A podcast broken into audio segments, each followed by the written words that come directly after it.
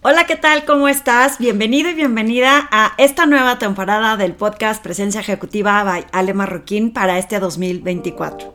Este es el primer episodio de esta cuarta temporada y estoy muy emocionada de seguir compartiendo estos contenidos contigo, esperando sirvan eh, de inspiración en tu camino profesional.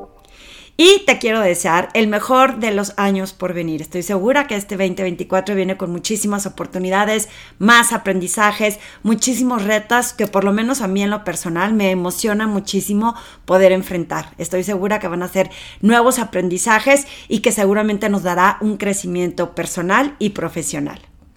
Hoy te quiero compartir mis historias de liderazgo en este cierre de año del 2024. Siempre que salgo de viaje, sabrás que comparto algo de información, contenidos, historias, anécdotas que me dan ciertos aprendizajes en los viajes que hago por más cerquita que estén. En esta ocasión, mi familia y yo decidimos ir a pasar Año Nuevo de improvisación a San Miguel. Así es.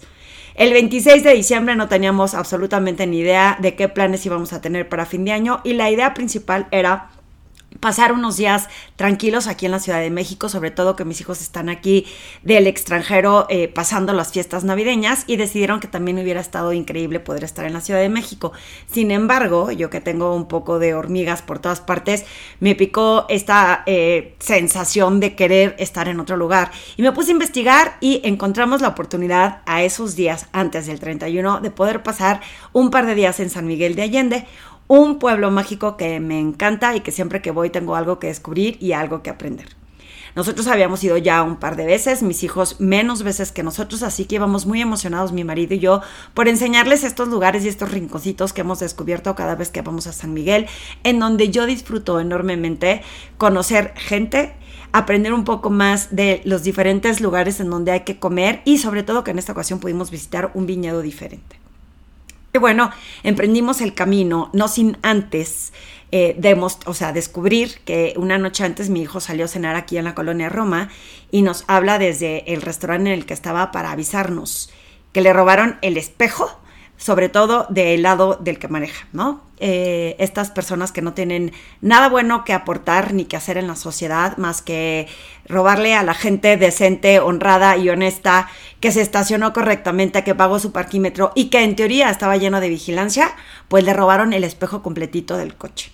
Entonces nos íbamos al día siguiente y no hallábamos qué íbamos a hacer, porque no nos daba tiempo de ir a la agencia, era sábado cuando nos pensábamos ir y entonces la agencia estaba cerrada a la hora que queríamos resolverlo y por supuesto que no íbamos a contribuir a comprarlo en ese mercado negro que es donde la gente lo roba para volverlos a revender. Muy probablemente estaba comprando mi propio espejo si hubiera ido. Así que no sabíamos si pedirle un coche a un vecino, si rentar un coche, si cómo improvisar este espejo del lado izquierdo porque era importante para manejar en carretera.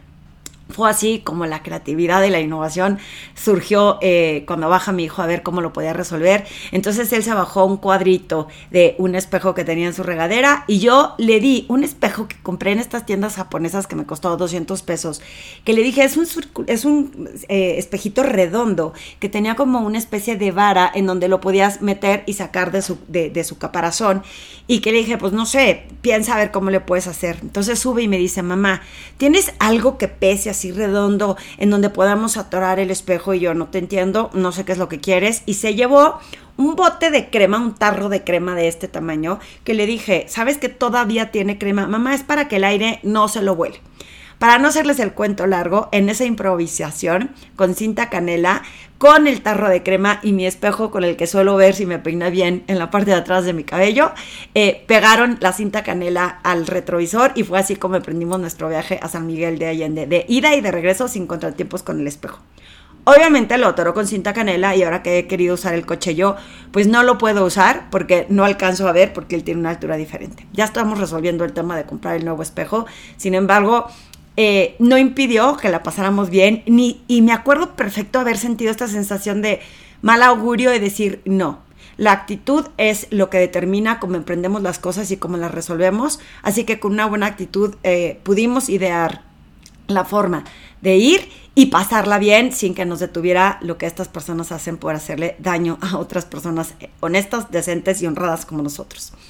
Y bueno, llegamos a San Miguel, eh, al hotelito que contratamos, que la verdad este, fue buen tino. Siempre es un alburno los últimos días eh, antes de llegar a un hotel que agarras a las prisas, el que no esté ni muy sucio, ni muy feo, ni la habitación mala. La verdad, muy afortunados. Fue en el Hotel Boutique Casa Primavera y estuvo súper bien, accesible, buen servicio y eh, no dentro del centro de San Miguel, lo cual nos permitió no estar en todo el bullicio eh, cuando ya nos fuéramos a dormir. Y así fue donde eh, al llegar nos fuimos directamente a comer a un restaurante y disfrutamos muchísimo de la comida. Nos encontramos un par de personas conocidas que saludamos con mucho gusto. La vista espectacular. Comimos delicioso, probamos unos platillos diferentes, pues con el fin de intentar algo nuevo. Y decidimos salir a caminar alrededor después de comer. Y queríamos llevar a mis hijos a un lugarcito que habíamos descubierto en otra ocasión. Eh, que, es una mezcalería, se llama San Mezcal. Antes de llegar a la mezcalería, estuvimos caminando por diferentes lugares y dimos con la casa en donde es ahora la galería de Pedro Friedberg, en donde él vivió con su esposa, ya no están casados, pero eh, llegamos y pensamos que estaba cerrado, nos atendió la guía, eh, bueno, la que se encarga de la galería, eh, nos dio una breve explicación de un poco la historia de Pedro y nos pusimos a visitar los diferentes salones. Algunos de ustedes sabrán por mis eh, podcasts que mi hija está estudiando curaduría de arte en Florencia. Entonces, para ella fue una experiencia increíble porque tuvo la oportunidad de platicar con esta mujer, una mujercita joven que, que le estuvo platicando un poco de su experiencia también en el arte. Ella había, se había especializado en arte y ahora vivía en San Miguel atendiendo esta galería, pero había vivido en Italia, entonces tuvieron esta conversación y luego habíamos ido antes a otro, eh, a conocer, eh, eran como dos pequeñas galerías antesalas de un restaurante que se llama Soyano 18. Y ahí también estábamos viendo algunas obras de arte que nos habían parecido bastante interesantes. Y uno del, el, no, creo que es, es el, el encargado de esta galería, que nos explicó un poco de cuánto valía el arte y de dónde venía el arte que vendían en esta galería, resulta que caminando también llegó a la galería de Pedro Friedberg y parece que estaba encargado de las dos. Entonces fue eh, muy afortunado porque nos dieron más información. Es impresionante cómo la conexión emocional, cuando conoces a las personas, hace que esa conexión permita abrirse más y tener como eh, más información o más interés insisto, esa conexión emocional que hace que te sientas importante por la otra persona. Entonces, esta persona otra vez se puso a platicar con mi hija y tuvieron experiencias que pudieron compartir, de lo cual aprendimos mucho. Queremos regresar por una de las manos de Pedro Friedberg, que están increíbles, aunque todos sus cuadros son impresionantes. Sin embargo, nos llamó mucho la atención lo que significaba la mano. Eh, esta persona, que yo no capté el nombre porque yo no platiqué con él, eh, yo no platiqué con él. Eh, resulta que fue una figura eh, que ahorita les voy a comentar más adelante qué sucede. Caminamos un par de cuadras, esto está en la calle de Recreo, un cuadras más, y llegamos a esta pequeña mezcalería que está súper acogedora, chiquitita, con una variedad de mezcales. Creo que nos dijeron que tenían como 160 y tantos mezcales, entonces decidimos probar unos mezcales diferentes y nos sentamos en una esquina a platicar para hacer tiempo, porque luego más tarde teníamos eh, otro compromiso en un piano bar. Y resulta que se sentaron al lado de nosotros dos personas eh, de origen sudafricano, bueno, uno de ellos griego, pero que habían vivido en Sudáfrica y que ahora vivían en Londres. Y empezamos a intercambiar eh, diálogo, a platicar, a conversar, a que nos platicaran un poquito más de ellos. Y la verdad es que hicimos tan buena química que nos preguntaron qué pensábamos hacer para el día siguiente. Y eh, les dijimos que habíamos improvisado. Yo le había hablado a una persona que conocí en un hotel anteriormente, en otro de mis viajes a San Miguel, en donde intenté hacer unos eventos de liderazgo ahí en ese hotel y no se dio nada, pero tenía su contacto, le había hablado Rafa, eh, cómo va a estar el tema de fin de año, me dijo, ¿qué crees? Ya no trabajo ahí, pero abrí un localito, un beer garden, eh, que se llama Mapola, en la esquina de la calle de Hernández Macías, y a lo mejor te puede parecer accesible venir acá. Y la realidad es que estuvimos haciendo consenso con mi familia, les dije no conozco el lugar, pues a Rafa lo conocí brevemente, pero ¿qué les parece que intentemos? Entonces, como no teníamos, era de eso a nada, pues decidimos correr el riesgo, pero cuando los ingleses nos preguntan que dónde vamos a pasar, le dije, bueno, pues vamos a pasar en este lugar, pero nunca hemos ido, no lo conocemos, no nos importa. Total que le escribí a Rafa, le di el contacto de, de, Vitelli, y eran Joel y Vitelli, y le di el contacto, se puso en contacto con, con, ellos directamente y les dijimos, bueno, pues espero que sea bueno, ustedes corren el riesgo mismo que estaremos corriendo nosotros.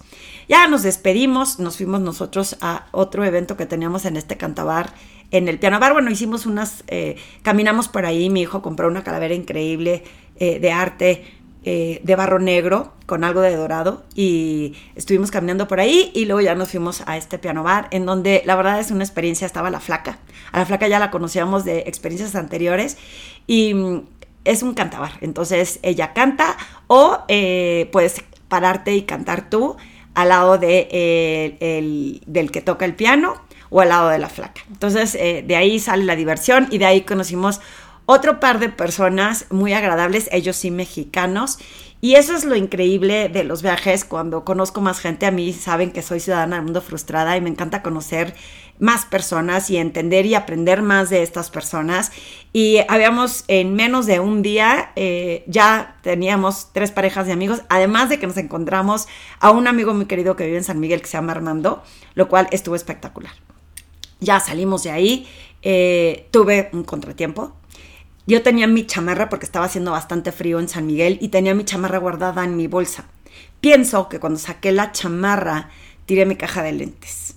Estos lentes habían estado bastante accidentados ese año, me los acababa de regalar mi mamá en marzo por ahí y se me habían roto, los había logrado arreglar eh, me los volví a llevar a San Miguel, que fue donde se me rompieron la primera vez, y es cuando dices tú como que tienen un mensaje implícito por ahí escondido. El caso es que no logré encontrar mis lentes de nuevo, lo cual me puso bastante triste. Y fue como una, pues, eh, un reconocer el apego a lo material, pero también reconocer el que a veces no vale la pena invertir tanto en estos objetos que luego uno acaba perdiendo por accidente, por distraído o por lo que haya sido. En fin, otro de estos aprendizajes en donde desprenderte de esos apegos, pero también aprender a no caer en la tentación de tenerlos. Al día siguiente eh, desayunamos en otro restaurancito pequeño que se llama Rama Café, que ya habíamos ido también antes y se comen unas enchiladas y unos chilaquiles increíblemente deliciosos, grande, bien servido, un lugarcito muy pintoresco que está muy cerquita del Rosewood. Seguimos caminando hacia la terraza del Rosewood, que la terraza de arriba del Rosewood está espectacular la vista es increíble de casi todo San Miguel. Es un lugar que si no has ido tienes que ir, por lo menos para palomear. Y de ahí seguimos caminando para poder agarrar el coche y caminar hacia la fábrica de la Aurora. La fábrica de la Aurora es una fábrica antigua que hicieron galerías. Entonces tú entras y tiene diferentes rincones en donde hay diferentes expositores de diferentes tipos de arte y puedes comprarlo ahí. Tiene un pequeño restaurancito, tiene un pequeño lugar de, la Santísima Trinidad para catar vinos y diferentes, insisto, galerías, arte contemporáneo de diferentes artistas, esculturas, etcétera, en donde la experiencia es muy divertida y pues te da una conexión con diferentes artistas que normalmente tienes que ir a buscar en diferentes lugares. Aquí estaban todos expuestos dentro de la fábrica la Aurora. De ahí nos fuimos hacia Dolores Hidalgo, al viñedo de Tres Raíces. Ese me lo había recomendado una prima. Fuimos ahí sin saber que íbamos a descubrir un lugar bien bonito, unos viñedos que ahorita estaban, me supongo por el clima y por la época del año, sin, sin hojas. Eh, la verdad no hicimos el tour, entonces desconozco si sea un viñedo tan nuevo que por eso todavía no tenía vid. Sin embargo, eh, la vista espectacular, el restaurante se, se come delicioso, estaba bastante lleno, entonces te sorprende la cantidad de gente que hay en tantas partes. Nos regresamos después de comer a descansar un poco al hotel y de ahí decidimos pues ya partir a este lugar Amapola, en donde había un pequeño grupo en vivo. Resulta que en la mañana, caminando, yo había metido, porque tenía ganas de ir al baño, me había metido a este lugar y no sabía que ese era el lugar en donde íbamos a pasar fin de año en la noche. Cuando llegamos tenemos nuestra mesita en el patio, estaba haciendo bastante frío, pero muy bien puesto este lugar por Rafa Vélez y había un grupo en vivo que cantó como no voy a saber decir el concepto de la música, pero era entre salsa, entre música cubana, entre cumbia, pero con un toque como tipo Café Tacuba, que me oiga el grupo con un saxofón, ellos cantando una guitarra eléctrica, eh, un poco fuerte, pero muy ameno estuvo la música. Y resulta que llegaron Vitelli y Joel y eh, tenían la mesa reservada al lado de nosotros, lo cual me sentí muy honrada porque nosotros les habíamos recomendado y decidieron sí reservar, sí ir, y no solo eso. Cuando llegaron dijeron, ¿cómo nos vamos a sentar en mesas diferentes? Entonces juntamos las mesas y pasamos un año completamente diferente con nuestros nuevos amigos, en donde todavía tuvimos la oportunidad de conversar aún más, unas historias increíbles de ellos, de lo que pudimos aprender, de lo que pudimos conectar. Es cuando logro eh, descubrir las bondades que tiene de viajar, de conocer otras culturas y que aunque haya sido en el mismo México, tuvimos esta oportunidad de conocer diferentes personas, diferentes perspectivas, lo que opinan de nuestro país, de ahí se iban a ir a Guanajuato, luego se iban a ir a Oaxaca, nos estaban contando cómo disfrutan mucho más México que otros países y qué bonito que hablen así bien de México y qué bonito haber conocido. Eh, a estas personas que ya tenemos su contacto, entonces ya sea que cuando vayamos a Londres o que en su defecto ellos vengan a la Ciudad de México porque están cordialmente invitados, saben que me gusta cocinar, entonces ya pidieron como lugar en la lista para comer en mi casa. Eh, la pasamos muy a gusto, unos minutos antes de las 12 nos eh, dejaron subir al techo de este lugar en donde pudimos disfrutar la belleza de los fuegos artificiales en San Miguel.